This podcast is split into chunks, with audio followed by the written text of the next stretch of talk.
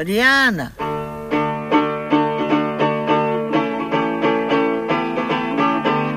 Folhetim da Mariana. Contos, cantos e descantes de mulheres em trânsito. Histórias de vida em 12 capítulos musicados. O linho logo ao nascer nasce verde e delgadinho, mais tarde torna a aparecer lindo e tão branquinho, mais tarde torna a aparecer tão lindo e tão branquinho. Ai, gira que gira, vai fiando o linho, a roca e o fuso giram de mansinho. Não é impressão vossa, estimados ouvintes. Aqui trabalha-se. Vamos pedir ao Sr. Ruas que faça a fineza de baixar o volume da cantiquita para que possais escutar com mais apuro. O som que ouvis é a Ana, a afilhada mais velha da Mariana, a peneirar. Está a extrair a semente do linho, a linhaça, da baganha. Mas é assim mais em jeito de atividade recreativa. Porque trabalhar, trabalhar mesmo, no duro, foi no capítulo precedente do nosso folhetim. Trabalhava o pai da Mariana nas minas onde perdeu a vida. Trabalhava a mãe para sustentar sozinha a filha enquanto a embalava e entretinha. E ainda antes de entrar na puberdade, já a Mariana trabalhava. Leva as cabras a pastar, aprende a tecer e afiar o linho. Cava, semeia, monda, rega, apanha e acarta. Enfim, faz as lides adequadas à sua condição. Apesar das dificuldades, Mariana não passa fome e assim que começou a andar, teve sapatos para calçar, feitos pelo seu avô, pois está claro que era tamanqueiro de profissão. E também seu companheiro de jogatinas. A propósito de jogo, ficamos a saber que a Ana aprendeu com a Mariana a ver o futuro nas cartas e que a Maria só saem espadas. Também descobrimos que no alto de Natal que nesta aldeia se fez, no início da década de 80, a Maria fez de pastorinho e a Ana de Nossa Senhora. Foi a Mariana que ajudou as afilhadas a montar o lindo teatrinho na sua primeira visita a Portugal, depois de ter fugido para a França, ainda no tempo da ditadura. Nesse mesmo Natal, faleceu a felicidade, de quem se recordaram os dotes culinários e as cantigas. Ah, e entrou em cena Ação do Mini Mercado, que é mãe solteira e veio deixar o seu Rodriguinho à guarda das afilhadas da Mariana, que o embalaram e entretiveram como puderam. Quase no fim, revisitou-se a fábula da raposa Zorra e do lobo Lobo, que teve um final muito engraçado. Bom, a dualização concluída, voltemos ao trabalho. Então, Ana, conseguiste linhaça suficiente para o que querias? Hum, Deixa-me ver.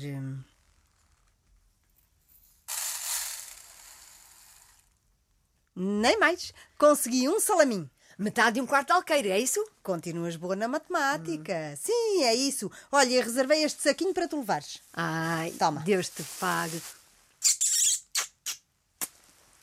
Olha, estas sementes, se não te importas, vou usar para fazer umas papas de linhaça a ver se desperta aqui os meus intestinos que andam muito preguiçosos. E já experimentaste ameixas secas? Já, não interessa. Estas vou usar para ajudar a tripa.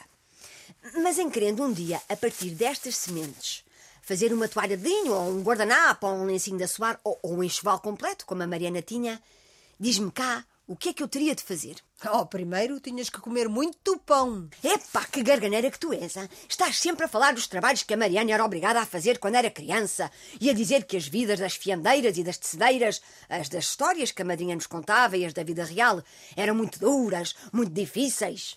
Esta era uma oportunidade para nos explicares porquê. Até parece que nunca saíste da idade dos porquês, tu. E tu arriscas-te a chegar à terceira idade sozinha e abandonada numa sarjeta, como a Zefa dos lados, à conta do teu mau feitio? O que é que te custa ensinar-nos o que sabes? Vês, a Amélia também está interessada. Dá-nos uma lição, assim, curtinha. Oh, desde que não seja uma lição de moral. Cruzes, canhoto, como é que é? Corte e recorte, cobre e cobrão, lagarto e lagartão. Deus nos livre e guarde das tuas morais. Vá, não te faças derrogada e conta-nos aquilo que aprendeste lá no workshop que fizeste.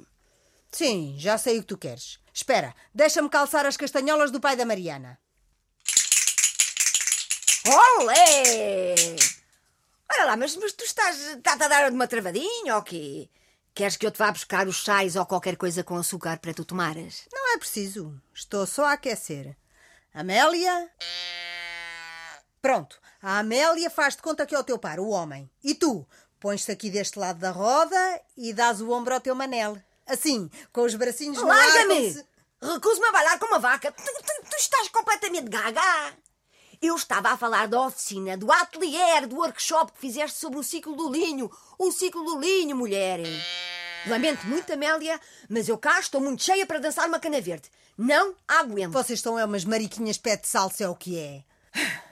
Muito bem. Então tu queres que eu te ajude a recapitular os trabalhos do linho? Todos? Desde a semente ao tiar. Bem, então vamos a isso. Primeiro, é preciso amanhar a terra. Cavar, adubar, fresar, alisar, Etc, etc. E a seguir? semear. A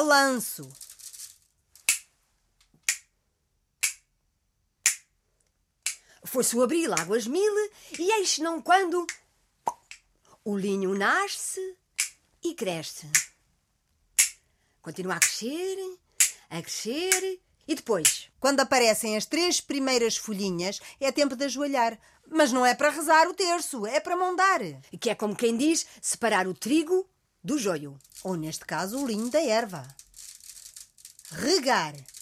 Todas as semanas. Agora pronto, faz de conta. Já cresceu, já deu flor, já está madurinho. Sim, e? Sim, a planta do linho já anda assim pela cintura. E depois? E depois, zaca! Arranca-se o linho à mão. Que as foices são para o pão. Sim, o linho aproveita-se todo até à raiz. Quanto mais longas forem as fibras, melhor. Por aqui, quando a Mariana era nova, dizia-se que se ia à rinca do linho. Ah, mas eu já só assistia às ceifas. Mas as cantigas que se entoavam, as cegadas e as cegadinhas, deviam ser as mesmas, não achas? Claro, o importante era cantar para ajudar ao trabalho. Fui para o minério, trabalhava, trabalhava. Todos ganhavam, só eu não ganhava nada. Fui para o minério, trabalhava, trabalhava. Todos ganhavam, só eu não ganhava nada. Fui para o minério. Adiante, que ainda temos muito que andar, Ana. A seguir, ripa-se o linho, certo? Sim, separa-se a baganha do linho com um ripo. A baganha é isto, Amélia, a cápsula onde está a semente. O ripo é um pente de ferro gigante. Mas a tua avó não te ensinou. A tua também não, e por isso é que tiveste de fazer o tal atelier. Se é ganda, não sejas garganeira. Depois, mergulha-se o linho no rio com umas pedras em cima e deixa-se estar durante pelo menos uma semana, que é para ele poder... Desencardir, Não. Sofrerem, Agora. incharem. É para a casquinha que reveste o caule apodrecer e se poderem extrair as fibras do linho que estão lá dentro. Posto isto, põem-se os molhos de linho a secar ao sol. E depois? E depois espera-se. As maçadeiras do linho, ai, trabalham bem a cantar. Quem canta vai esquecendo, ai, tristezas do seu pensar. Vamos lá amassar o linho, ai, já tenho aqui a massa, se ao patrão falta dinheiro, ai, também um maço de graça. Conta, e depois? Acabaste de o cantar.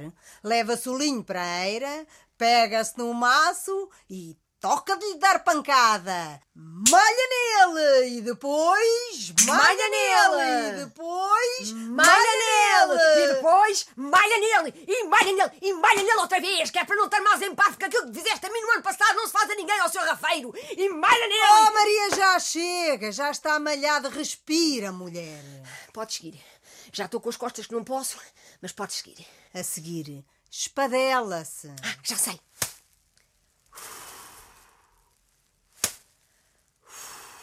Vem o vento, leva a palha, o linho fica na mão e os tomentos no chão. Ai! Ai, ai, ai, que é que foi, mulher? Ai, entrou-me uma aresta do linho para o olho. Palerma, assustaste-me. É que isto está a ficar muito realista. Posso descansar um pedacinho? Não, que ainda falta pentear, acedar, montar a estriga de linho na roca. Roca à cinta. Puxa-se o fio. O fuso vai girando, vu, vu, e engordando, vu, vu. Que grande maçaroca! É agora que entra o sarilho, certo? Precisamente para desenrolar a maçaroca e fazer as meadas. As meadas estão feitas e a seguir. Barrela com elas. Desculpa? Enfiam-se as meadas numa panela com água e cinzas a cozer para o linho ficar branquinho. Ah! E das cinzas nasce a fibra branca, branca, branquinha, como o branco da neve branca da branca da neve. Já está! Xissa, estava a ver que não. Não está, não. Levanta-te, minha amiga, que é preciso lavar o linho, pô-lo a corar ao sol durante mais de não sei quantos dias. E atenção, que não o podes deixar secar, senão fica todo amarelo. Ah, está visto que eu não sou uma mulher robusta do campo. Ai, Rio, não te queixes. Ai, que o sabão não mata. Ai, que até lava os peixes. Ai, põe-nos cor da prata. Já está branco e também já está seco. Posso me encostar? Não, senhora. Upa, Beatriz Costa, que ainda tens que dobar as meadas. Doba, doba, dobadora, doba. Pronto, aqui tens uns quantos novelos, faz de conta e eu não mexo nem mais uma palha. Mas, e eu? Posso cantar um bocadinho? Ah, até podes desafinar que assim como assim eu já estou meia morta. Alivia-te, mulher. Amélia! Não vos apoquenteis, estimados ouvintes, com o problema da poluição, do gás metano e do buraco no ozono, porque isto é teatro. E para tristezas, já basta o falecimento da Mariana. Ora, antes deste pequeno e prosaico desvio, Maria e Ana rememoravam o século do linho e a árdua trabalheira que as raparigas do antigamente tinham para tecerem um enxoval ou para fazerem um lencinho de linho para darem ao namorado. Ai, tempos que já lá vão. Mas canta, Ana, canta, que quem canta, maus ares espanta. As voltas que o linho leva antes de ir para o tiar não são tantas como as voltas que neste vir eu vou dar. As voltas que o linho leva antes de ir para a tecedeira eu ainda dava tua beira. O amor é tão lindo. É, mas dá cá uma trabalheira. Casar, filha, casar é fiar, parir e chorar. Acorda, Maria! Então e a urdidura do tiar? Quem é que faz a teia? Ainda falta arrumar aqueles fios todos para o tiar poder funcionar. Nem sequer sei se ainda há por aí quem nos empreste uma urdideira. Ah, essa parte pedimos à tia Jacinta.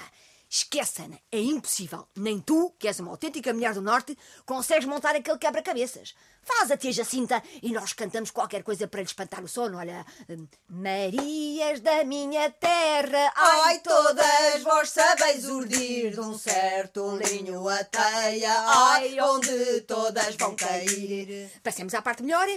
O teatro está montado, eu fico com a barquinha. Não, não. Quem fica com a lançadeira sou eu. A primeira fiada acaba a mais velha. Já sabes que é da tradição. É da tradição. Desculpa, é da minha tradição. Tu sentas-te aqui ao meu lado, baixas a bolinha e esperas que chegue a tua vez. E tu, Amélia, vês e aprendes, que é para ensinares ao teu vitelinho. É um rapaz, Ana, não aprende nada. Só se não o ensinares. Pronto, deixa de conversas e faz lá a primeira fiada. Minha roquinha de pau fio. Tau! Fiolinho, a cidade do trau, tau, tau, trau, tau, tau, trau, tau, tau, tum, Para dar uma camisa, fio! tau, Ao meu amor que é soldado, trau, tau, tau, trau, tau, tau, trau, tau, tau, tum. Já te pudera ter dado fio. tau! Um lenço da minha teia, o trau, tau, tau, trau, tau, tau, trau, tau, tau, Mas voltei-me a considerar, fio! tau. Quem te logra que tu dei, trau, tau, tau, trau, tau, tau, o trau, tau, tau, tum. e aquilo era tum e tal o dia todo. E ao outro dia era tau e tum o dia todo outra vez. E depois, tum, a Mariana bateu com a porta. E tau foi-se embora. Marianinha é tecedeira, Marianinha já tem tiare. Marianinha foi para o estrangeiro ganhar dinheiro para se casar. Marianinha já tem namoro. Ai, sim. Marianinha vai se casar. Com quem? Marianinha já leva o dote, já leva a cama para se deitar. Já leva o dote, já leva a cama para Mas ela se chegou-se mesmo a deitar, ahm, a casar. pois deitar, acho que se deitou por diversas vezes. Cala-te, não sejas má língua. Agora, a casar, a casar mesmo de papel passado, isso não sei. Não sei se a Mariana se chegou a casar ou se só se juntou com o tipo que ela conheceu lá na França. Pois, ela nunca falava desse. Estava sempre a falar é do outro, do primeiro. Do Manel. Pois está claro, do Manel. Ai, o Manel. Cantamos, Ana. e dançamos, que tu sabes que eu estou sempre pronta para o bailarico, Maria. Mas olha, Ana, sem homem, nem belhas, nem vaca. Pode ser? Vambora! Está aqui, Manel, a pedra do teu anel. Está aqui, está aqui, está aqui, mas não é para ti, mas não é para ti, mas não é ai não, ela está aqui, está na minha mão, mas não é para ti, mas não é ai não, ela está aqui, está na minha mão. Está aqui, Manel, a pedra do teu anel. Está aqui, está aqui, está aqui e é para ti. O quê? Para mim, Aninha? Agora para ti, querias. Foi para o Manel, a Mariana. Deu a pedra ao Manel. Aquela, a pedra que tinha apanhado no rio. Não te lembras dessa história? Ah, então não me lembro. Essa é Deus que eu me recordo melhor. Como se fosse hoje. Só que eu não estava lá, infelizmente. Quer dizer, em carne e osso. Bom, a Mariana é que estava, não é?